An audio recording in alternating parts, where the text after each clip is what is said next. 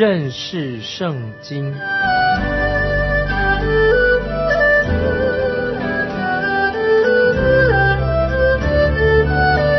认识上帝的话，把上帝的话带到全世界。本节目是由认识圣经机构和环球广播电台联合制作，欢迎收听。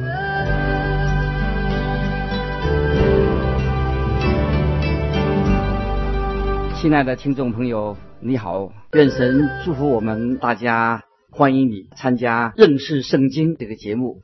我是麦基牧师，我们今天要分享路加福音第十六章。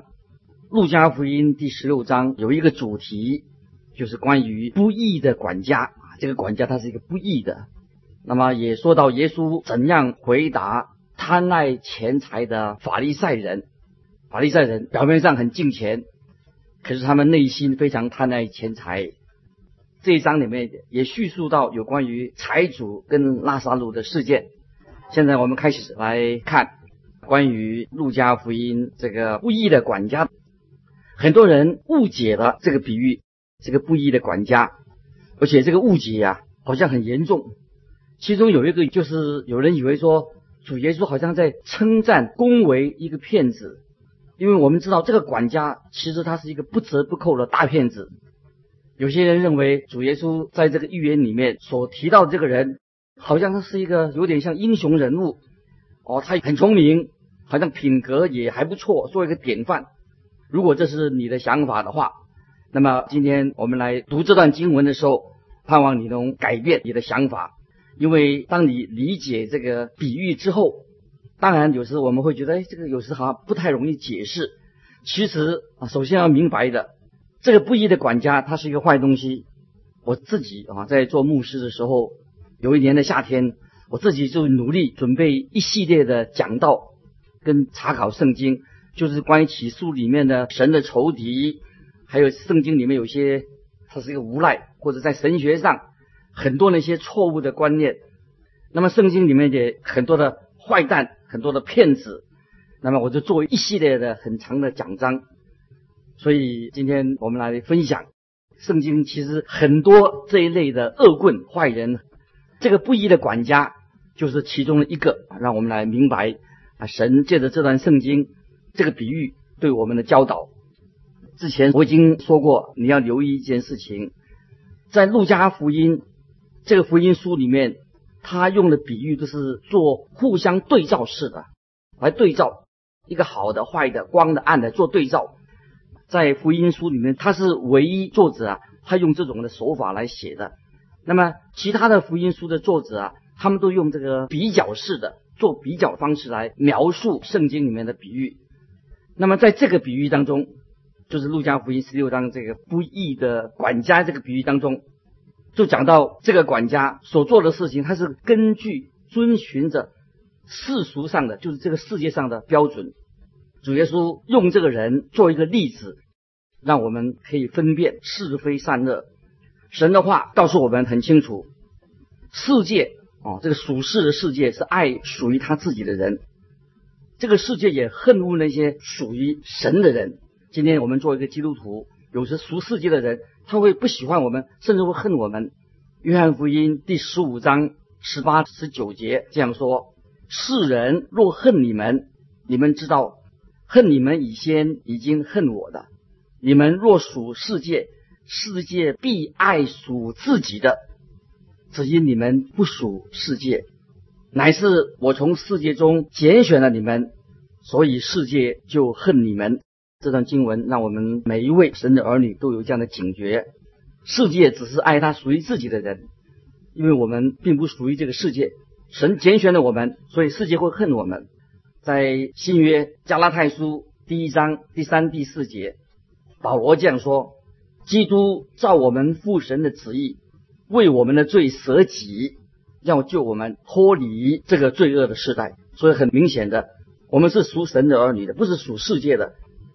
所以，基督耶稣已经照神父神的旨意，救我们脱离这个罪恶的时代。在罗马书第十二章第二节，保罗又这样说：不要效法这个世界，只要心意更新而变化，叫你们查验何为神的善良、纯全、可喜悦的旨意。那么在约翰一书第二章十五节也这样说：不要爱世界和世界上的事。我们看得很清楚，这段经文就是说了世界的原则，就爱这个属世界的人。所以世界只爱那些属他们自己的人，但是我们是属神的啊，世界会恨我们。因此这个缘故，所以我们要分别为圣。这个世界的法则就是属世的法则，我们称它为就是一般的生存的法则。这个不义的管家，这个管家他是属世界的，他就按照这个属世的这个法则而生存的人。亲爱的听众朋友，属世的法则、属世界的法则是什么样子的？简单的说，就是自保。都是要保存自己，什么事情以自己为优先，要自保，自己保命。今天我们看见很多人，他就做生意，黑心的生意他也做，他假装没有看见这是黑心的生意，他还是要做。那居然有很多人知道这个业务是有问题的，这个商业有问题的，哎，但是很多人喜欢支持这种的事业，很多狡猾的骗子居然还受到世人的称赞。听众朋友，你说是不是？很多不好的事情，居然很多人会支持这样的事情，很奇怪，就是法律居然还有时站在骗子那一端，站在罪犯的一方。根据这个属世的属世界的法则，曾经这样说，在法院里面判定一个人有罪之前，每个人都是无罪的。你有没有听过？就是说，只有当法院判定一个人有罪之前，就是还没有判定他有罪之前。每个人都是无罪的，都是清白的，但是神的话却站在一个相反的立场。神怎么说呢？圣经怎么说呢？圣经告诉我们说，每一个人都是罪人，在神面前都是一个罪人。当我们悔改信了耶稣之后，才能够被称为无罪的义人。在罗马书三章二十三节这样说：因为世人都犯了罪，世人都犯了罪，都亏缺了神的荣耀。所以在神面前，没有一个人可以说他没有犯过罪。每个人在神面前，绝对不可以说我我没有犯过罪，我是完全的。但是他却可以因为悔改信了耶稣以后，在神面前可以成为一个无罪的义人。一个义人就是可以来到神面前的人。在罗马书第八章第一节这样说：如今那些在基督耶稣里的，就不定罪的。当你我我们相信了耶稣。做了我们的救赎主，他救赎我们，我们就因着信，因信称义，就成为一个义的人。这是唯一的，我们成为义人的，成为义的方式。现在我们来看，今天我们要领受路加福音啊，耶稣所教导的一个属灵的功课。路加福音第十六章第一节，耶稣又对门徒说：“有一个财主的管家。”别人向他主人告他浪费主人的财物，啊，这是路加福音第十六章啊第一节说到的。耶稣教导门徒，他说有一个财主的管家，这个管家有人告诉他主人说他浪费主人的财物。那么这个财主跟这个不义管家的啊这个比喻的故事里面，管家是做什么呢？就是这个人是掌管另外一个人的财物，啊，由他来管理。在旧约圣经里面，亚伯拉罕。啊，他也有一个管家，你还记得吗？这个管家是一个好的管家，他管理亚伯拉罕的财产。亚伯拉罕的管家也帮助他的儿子以撒在哈南找到另外一位啊，找到一位新娘啊，这是这个好的管家。大卫王也有管家，在历代志上二十八章第一节提到，大卫的管家他做什么呢？就是掌管王这个大卫王所有的财产。那么也包括他要管教他的孩子，在哥林多前书第四章第二节，使徒保罗也告诉我们说，所求于管家的是要他有忠心。所以圣经里面提到这个管家就是一个人掌管另外一个人的财物，他要忠心。所求于管家的是要他有忠心。今天我们听众朋友记得，好，我们也是神的管家，要做一个忠心的人，啊，不可以灿烂污，不能够乱来。我接着我们看路加福音十六章第二节，主人叫他来，对他说：“我听见你这事怎么样呢？”把你所经管的交代明白，因你不能再做我的管家的。终于这一天日子来到了，这个布衣的管家，他的主人要跟他算账，要叫这个管家把他的账目提出报告，要讲清楚，所以他必须要向主人报账，因为他有主人的图章私章，他也负责这个钱财要发款放款，可是他却没有提出一个清楚的财务报表，而且他还自作聪明啊，他想很他的诡计，他就自行他觉得糟糕了，出事情了。他就用一个属事的方式来保护他自己，来自保。接着，请看第三节。那管家心里说：“主人辞我不用我再做管家，我将来做什么？锄地呢无力，讨饭呢怕羞。这个不义的管家，他说他两手没有力气，他觉得自己没有办法一个靠劳力赚钱的人，而且他又。”脸皮哈很薄，他羞于去讨饭。当你读到这些经文的时候，不晓得听众朋友你的感觉怎么样？也许觉得很好笑啊。这个人他说他种地没有力气，讨饭又怕羞往，羞于去讨。但是他脸皮很厚，他偷窃，他做假账，哎，他一点都不感到羞耻啊。很遗憾，我觉得这个不义的管家就像我们今天很多人，他。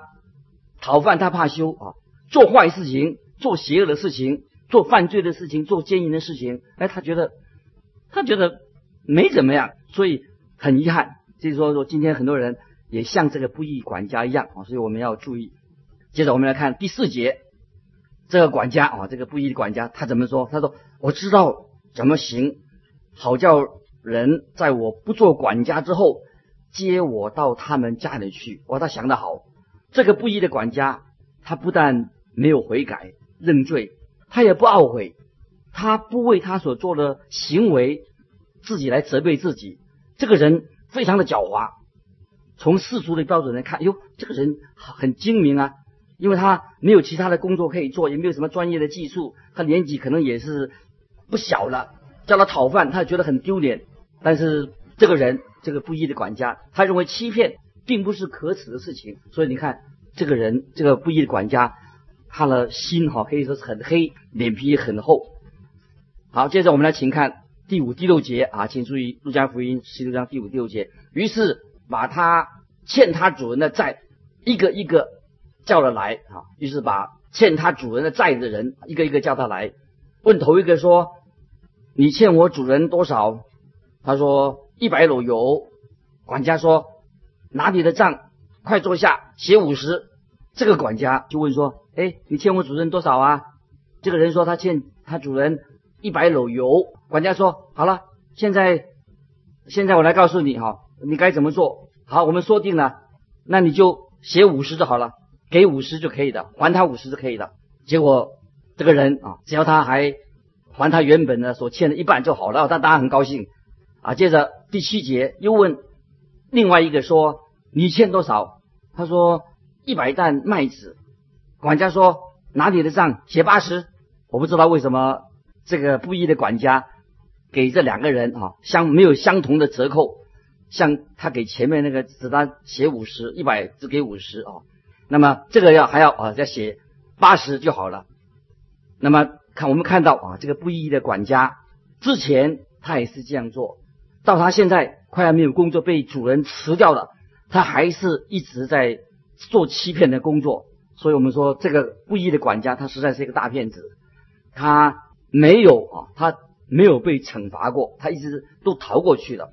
接着我们来看十六章《路加福音》第八节，主人就夸奖这布衣的管家做事聪明，因为今世之子在。世事之上，交比光明之子更加聪明。大家特别要了解这些经文。第八节啊，主人就夸奖这个布衣的管家做事聪明，因为今世之子啊，就这个这这些人在世界上的事情呢，比光明之子啊，这可以指指基督徒更加聪明。这个声明我们读起来，哎呦，实在真奇怪，怎么会这个样子？是谁说的呢？就是这位布衣管家的。他的主人说的，也就是他的雇主，他说这句话，这个表明什么呢？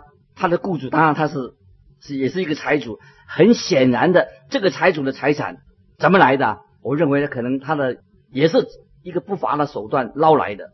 他的主人跟他一样，跟这个布衣的管家一样，就像这个布衣的管家所做的一样。什么原则呢？就是跟着这些世俗的原则，黑是黑，能偷就偷，能抢就抢。这个世界，我们知道，今天我们住在这个世界，很多人痛恨耶稣基督，为什么呢？因为他们是属世的，他们恨耶稣基督，因为这个世界它有它自己的一些规则，所以这个规则是什么？就是黑吃黑，强者欺负弱者，都是不义的一个方式。这个是一个世界上世俗的原则。这个世俗的主人哦，他的主人还称赞他说：“我这个管家哦，他真有智慧，真聪明，因为他用世俗交易的方式来做这个事情。”我们要特别注意啊，这些经文以后的解释。主要是说，因为今世之子在世事上、世界的事情上，较比光明之子更加聪明。听众朋友，我们要特别注意。换句话说。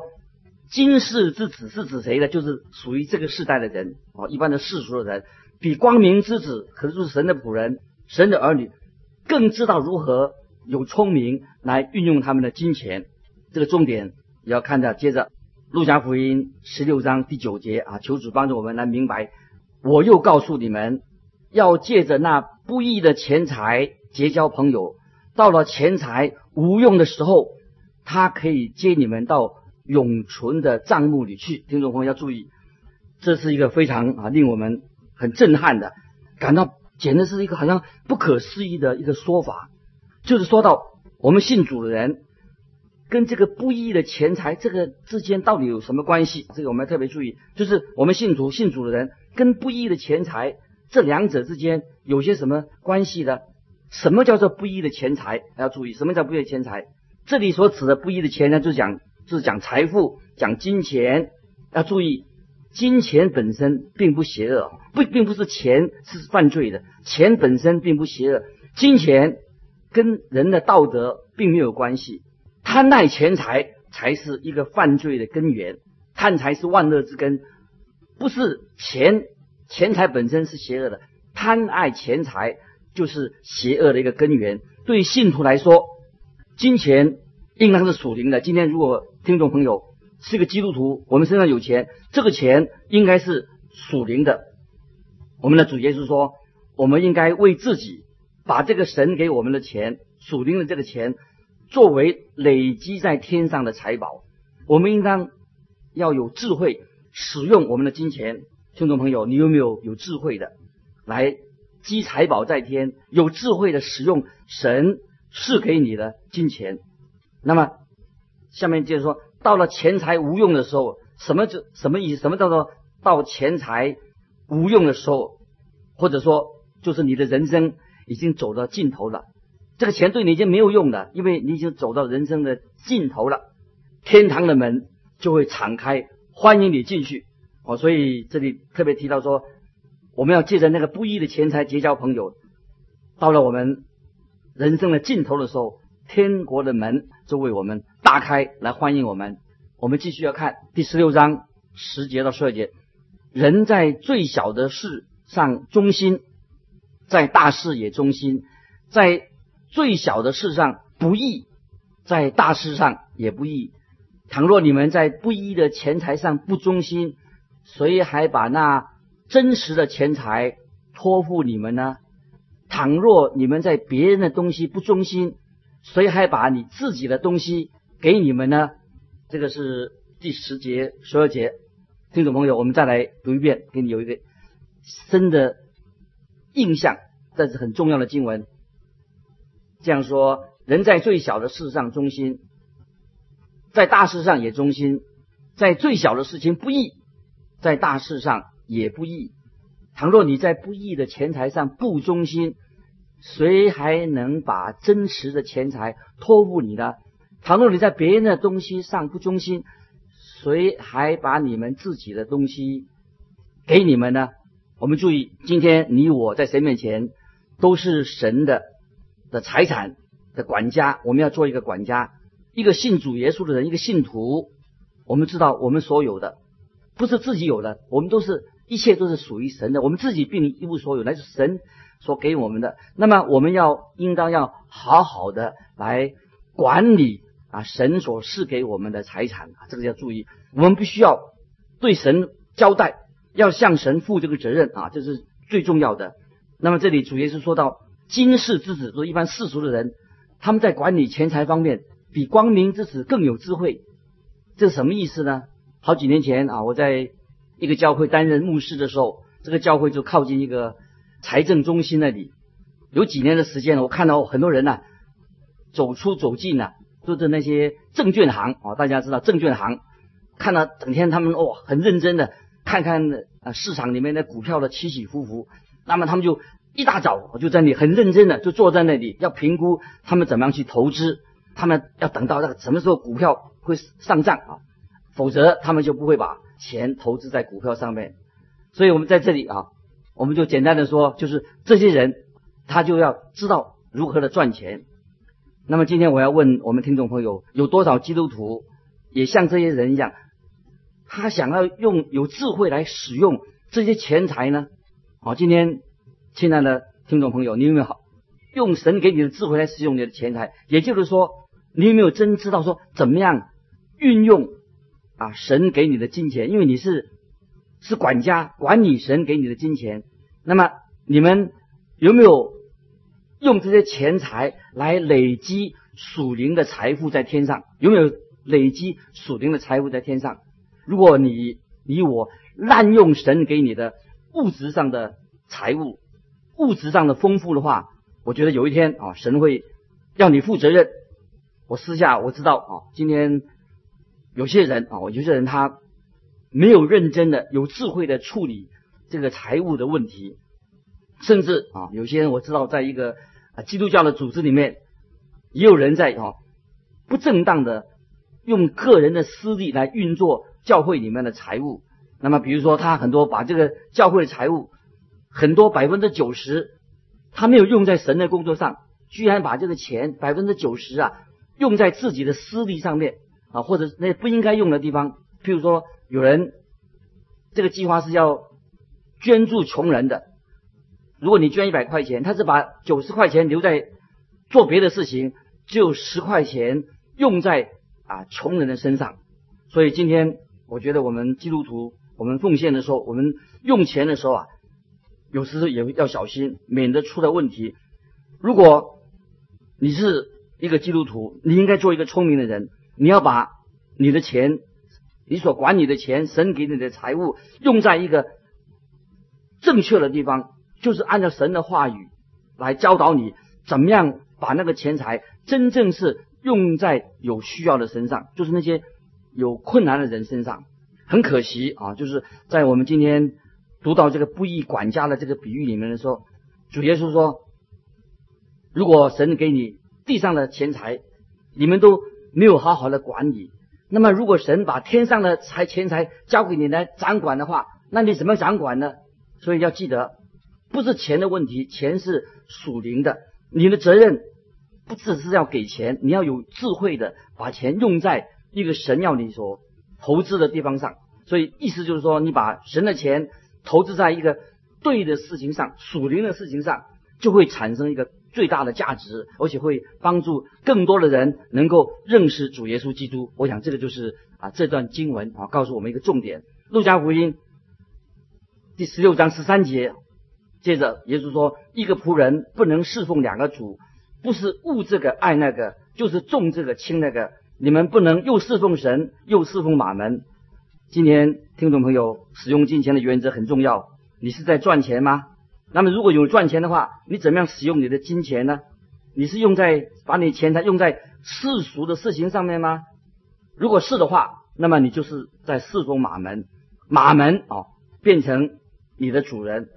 你是在侍奉神呢，还是在侍奉马门、侍奉金钱呢？你不能够同时侍奉神又侍奉马门啊！我想这是不可以一脚踏两条船啊！最后主耶稣就说：“法利赛人。”听到耶稣所说的话，他们开始觉得被定罪了。我们看十四到十七节，法利赛人是贪爱钱财的，他们听见这一切的话，就嗤笑耶稣。耶稣对他们说：“你们是在人面前自称为义，你们的心神却是知道，因为人所尊贵的，是神所看为正物的。律法和先知到约翰为止，从此神的福音传开的，人人努力要进去，天地废墟比律法上一点一画落空还容易的。神很知道法利赛人的心，当然神也知道你的心。”所以我们不可以在人面前装模作样啊，在神面前没有办法隐藏啊，所以我们要做一个有智慧的管家，为神来管理财务，这是一个重要的功课，我们要学习的。因为时间的关系，我们就分享到这里啊。如果听众朋友有什么要分享的，欢迎来信寄到环球电台认识圣经麦基牧师收。愿神祝福你，我们下次。